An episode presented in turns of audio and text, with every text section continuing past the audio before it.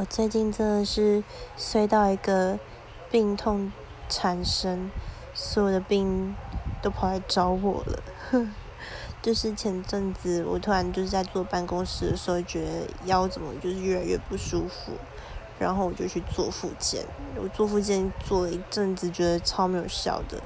就后来我就想说啊，干该不会是因为我那时候是腰的下半部痛，就想说会不会是因为肾肾脏的功能有出问题，就去检查，就不是肾脏，就是照了 X 光 X 光之后发现是脊椎侧弯，嗯，这是第一个。